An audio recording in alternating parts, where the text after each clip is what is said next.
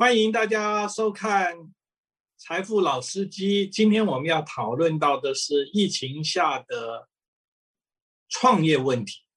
这方面来说的话，群人的经验非常丰富啊，而且应该算成功的，应该算成功的啊 role model。所以你 你来谈啊，你来谈。今天你好，没问题。谢谢 冯老师哦，抬爱哦。其实这个。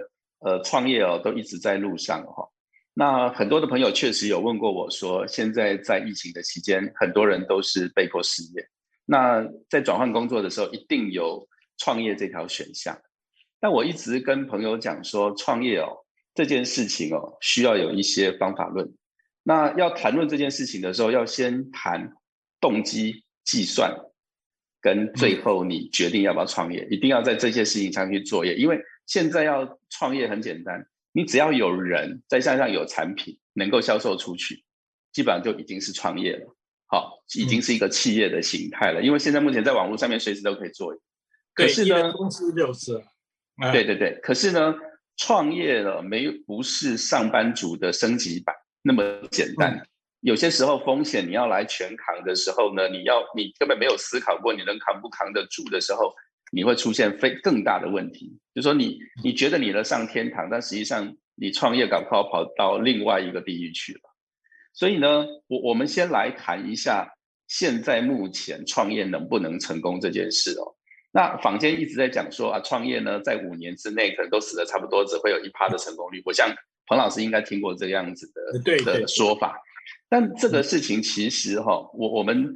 呃，用比较有效的数据看的不这么一一回事哦，就是在五年之内，公司登记它还能够存活下来的这个公司数哦，呃，中华征信所大概目前说了，大概还有六十八个 percent。但是呢，我们在做创业成不成功，绝对不是你公司登记会有没有存暖存活下来，是有你有没有获利，有没有缴所谓的这个营业综合所得税，那十几点五趴的税。这样子看下来，如果我们现在看数字看下来，大概是五年内有缴税的部分，大概有十五趴到二十趴。也就是说，当你创业开始，你的成功率大概只有二十趴不到。那很符合我们所说的，任做任何事都有二八法则。对，那这件事情这样的说法就是，如果只有二十趴的成功率，那你要不要拼？那如果你要在拼的这件事情的时候，我们就要回到一直不断的告诉朋友说，创业不是你看到一个机会就觉得它无比厉害，创业还必须要看你现在目前的动机，也就是说，你为你为什么要创业？好，那庞老师，我想有很多的朋友在跟你聊天的时候，就是说啊，我要创业，可能是因为我没有办法。我我连工作都没有，如果不回来去做个小吃摊创业或什么东西的话，我我可能就没有办法负担家庭。所以有一种创业的方式，是因为你没有工作，必须要赚钱。那这个东西你就都要想得很清楚，因为你你是没有选择再去做。那有另外一种的创业方式是，呃，我拥有技术，我就是上班族，我做了十年、十五年，我的技术很纯熟，然后这个呃客户也很欣赏我。我觉得我有足够的部分可以从员工升级变成老板，那这样子的方式，最起码他的创业的条件比较具足，嗯，也就是说他的充分条件看起来应该有的这个呃生存的这个技能都有了，也许他可以比较适合创业。但有另外一种，就是我们在做投资的时候特别喜欢的东西是，他看见了趋势，看见了未来的技术。然后呢，他组了一个团队，可以全心热情的来做创业。所以我们在跟朋友在聊说适不适合创业的时候，我们都会首先先问他动机。对，好，那这个这件事情在疫情的期间特别的特别的这个重要哦，因为呃疫情的时候很多事情是被迫，可是呢。当你创业的时候，你进到大海游泳这件事情，你完全没有救生圈的部分。你不要因为要拯救一个小小的困难，然后你掉到更大的漩涡去。对对，这件事情就是我们必须要告诉，因为创业基本上不是一个呃这个天堂路随便走就有的部分，所以一定要请朋友特别注意。那同时间，我们给这个创业的朋友在在建议上也有一件事情很重要，就是说你要思考你现在目前的机会，你是下大棋还是下小棋？比如说这个机会只有一点点，那它的扩张的天花板非常非常的小，就是一下子会顶到天花板。虽然它很容易，现在目前就就捡到了成熟可以拿来吃，可是哦，你如果创业不去做大杠杆，然后呢，你可能会比上班族呃能够遇到的路。呃，可能更艰辛，因为当呃创业的时候呢，机会比较小，然后它的这个市场量比较小，也没有保，也没有护城河的保护，可能很快别人就看到同样的机会，嗯，甚至是大的公司冲进来以后就可以把你灯杀掉，所以还不如你就在企业升职会比较好。OK，虽然做老板有很多的部分，我最后会讲 说，呃，生做这个成功创业成功的好处。好，所以，所以，所以这件事情就是我现在部分。彭老师，你你你有没有朋友里面，或者是你自己的创业的经验里头，会有这样这样子的的问题或者是风险？呃，我创业的经验虽然不算很多，不过也有几次，那成功失败都有。呃，我自己归纳有三点啊的重点。第一个就是说。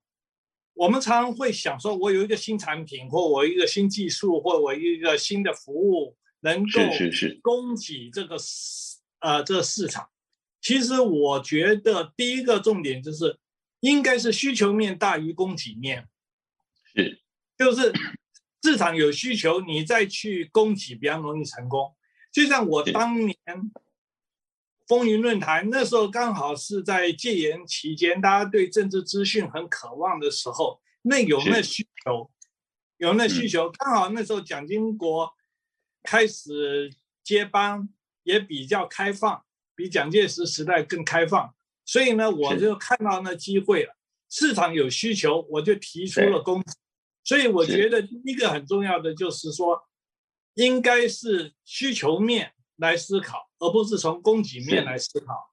是第二个，我是觉得大家创业要注意，要高门槛应该大于低门槛。很多人创业说，我去弄啊，呃，卖那个臭豆腐啊，我去卖黄米刷，我我去卖那种豪大鸡排，这些都是属于我们叫低门槛。对啊，对年轻人呢，很喜欢喝开开饭开开饭店就是如此。哎，开咖啡也跟屋也是一样。其实高门槛容易，哎，其实反而比较容易。就是说，你那在在你有特殊的，比如说我当开咖啡屋啊，我为什么能会成功？我那时候咖啡屋是全台北市第一个无线上网。对啊，所以你的需求供给面就出来了嘛。哎，对我那是无线上网的，而且我的我那个咖啡屋的位置很近，靠近中，呃，光华商场。对，哎，光华商场也是，所以那时候有很多的中小企业，特别是在网络方面，他们有新产品，他们没没有办法到什么五星级饭店去开那新产品的记者会，那他们都没看到我有一个优势，就是我新闻界关系很好。所以在我那边开记者会，我可以找很多记者来。没错。所以，我那时候其实我有一些秘密武器，都是属于高门槛，不是是，不是说啊，你就弄弄进一个那个咖啡机就可以一个啊就可以。没错没错。那彭老师你讲的东西呃非常确实哦，因为最近呃我同时间也在帮很多的这个。呃，年轻的朋友在去看他们创业的一些顾问，或者是给他们意见哈。我因为每一个人的创业的这个行业不同，他们现在目前拥有的优势也不同，然后他们每一个人的状态都不同，所以我一直在告诉他们说，创业其实没有成功方程式，但是你可以去呃计算一下你的充分条件，也就是说，有了这些事情，你基本上的成功几率会比较高。我们大家比较熟悉的 SWOT 分析就变很重要，是，就是说你你要创业之前，先想你的强势优势在哪里，对不对？你的弱势在哪？你的机会点在哪里？你的威胁点在哪里？这种虽然很很很呃，虽然说大家老生常谈的那个 SWOT，其实就是我们所谓创业方程式必须考虑的。是是是，以我自己呃，现在我从呃二零零一年开始创业，一直到现在快二十，已经二十年了。那我每次在跟呃很多在投资的时候，朋友在问我说：“哎，你的这个可不可以能够创业成功？”我们帮他先看的时候呢，有几个状况，就是说，呃，第一个部分是我们要求他一定要确定他现在目前想要做的这个。呃，产品也好，创业机会也好，他一定要创业机会够大，而且呢，不要回头因为它的同质性的护城河太少，所以会被淘汰。所以一开始创业要告诉他们说，不管你做一个咖小小的咖啡厅，或者是你去摆小吃摊，其实创业就是一个呃全形的竞争关系。他没有 mercy，也不会回头上面说，我只要守住这一小片就好了。其实问题不这么大，所以一定要好好的确定机会要够大。第二个东西是老师刚刚所讲的，对于产品的市场，到底你的需求面是呃既有的客户，还是呢是一个新创的导向？因为这个事情决定了你呃未来这个公司想要一开始的起手式，呃，因为它含着。钱还有含着这个你的技术的资源，还有含着你的团队，所以呢，很多人在一开始在紧急危难的时候被迫创业的时候，其实都没有时间考虑这件事情。对，但是因为现在的整个商业的环境已经越来越成熟，所以呢，不能够再用这种半业余的方式去谈创业，而尽可能的要去先做好准备，选好你的资源计算之后再来做。所以我们会要求他们在产品的市场上面，就老师讲的，呃，SWOT 的分析其实一直非常常在讲这件事情，就是说，产品的市场它一定会要清楚它的整个形态。那第三个充分的条件是说，呃，你的团队在哪里？你未来可以找到什么样子的人才，或者是说，你存活下来了以后，你的下一个阶段，在你在创业的时候，同时就得想到，比如说。你的核心技术，因为这一那个技术一直在持续在作业。比如说你的组织能组织的能力，就是你可能是一个会做产品的人，但是你不会做这个管理，所以你第一时间就要想到你这样的问题。一开始只有一个人的时候都不会有这个状况。对，可是呢，你一定要先备好这些，比如说销售能力，比如说财务能力，这些事情都是要去作业。然后呢，当你想创业的时候，你还要思考一件事情。是你的财务准备是什么？对，好，因为我们一开始在商业还没有的时候，大家都会说啊，我们拿三 F 的钱嘛，拿家人的钱，拿朋友的钱，跟旁边的傻瓜的钱，就是 这个啊，你你钱轻易能够说服他，所以我们简称三 F 资金哦。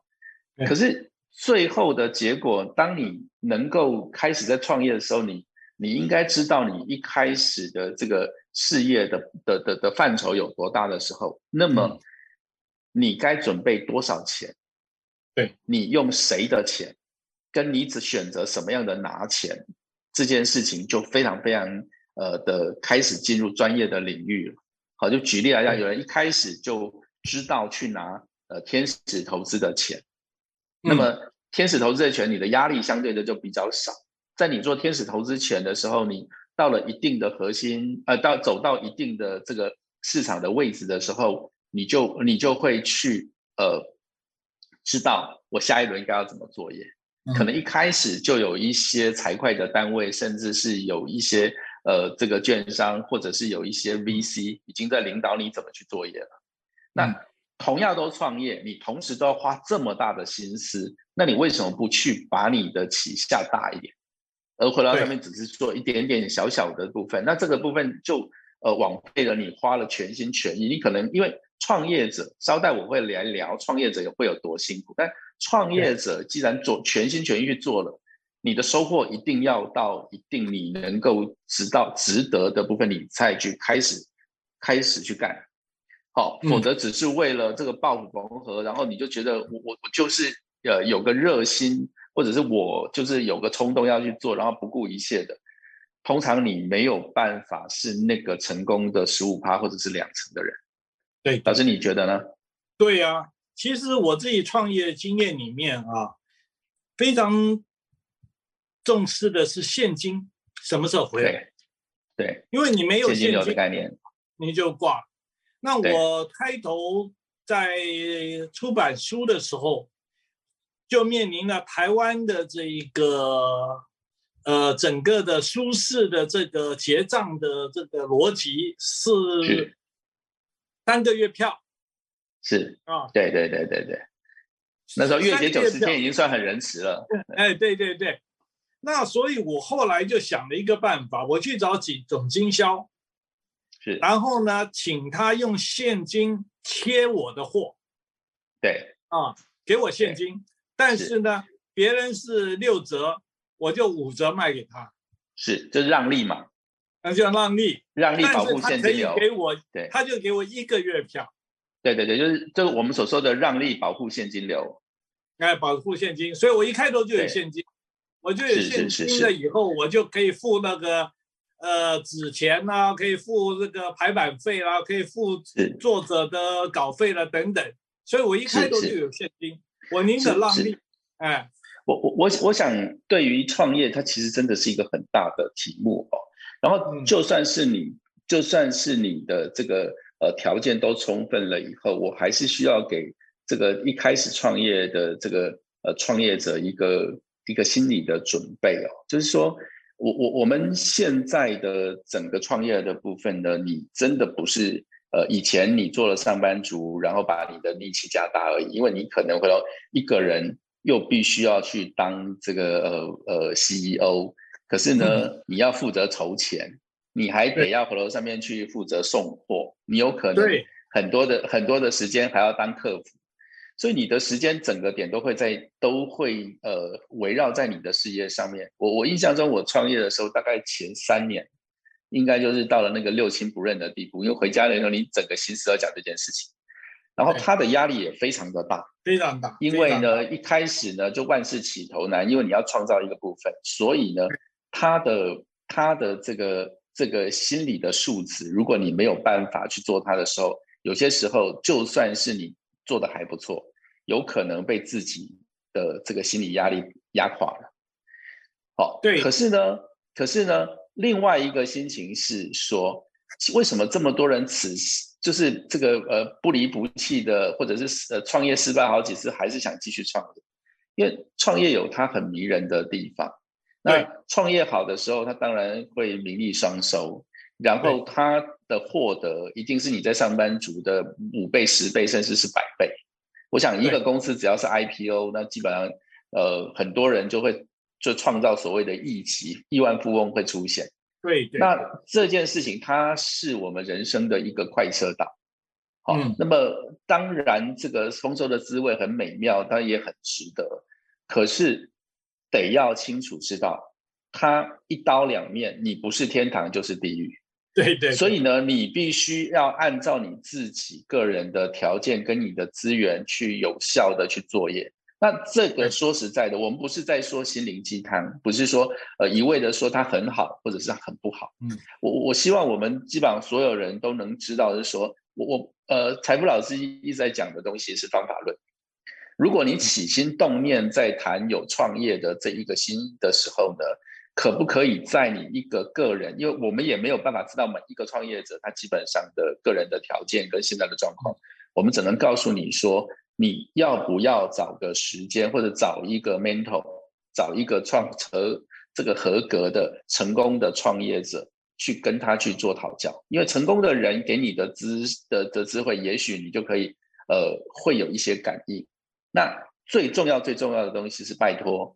一定要好好把你的资源跟条件把它想清楚，好，然后让你的让让你的这个这个这个呃全部东西都做好准备了，那么创业还有创业界还有一个名言，就没有永远准备好的那一天，对，因为你要创业，你永远准备不好，所以呢，我们在我们的结论里头会一直不断的告诉各位说。呃，以方以以创业方法的角度下是，当你已经有那个很强烈的动机，因为如如果你没有动机，你不会创业。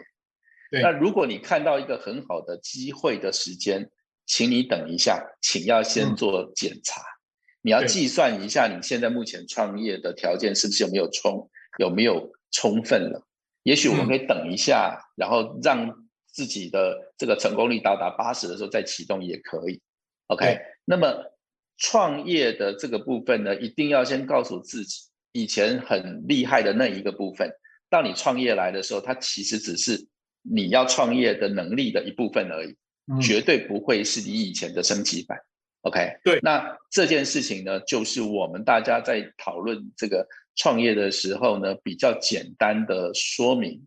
我想，如果这个听众朋友对于创业有有个人的想法，或者是有问题的话，呃，其实可以给我们呃一些回应。我很乐于来这个回答这个问题，因为呃，我我自己是个创业者，我非常非常了解创业者的辛苦。我相信彭老师也非常非常的 清楚，当做老板呢，特别在这个疫情的。时代里头做老板呢，真的是苦不堪言。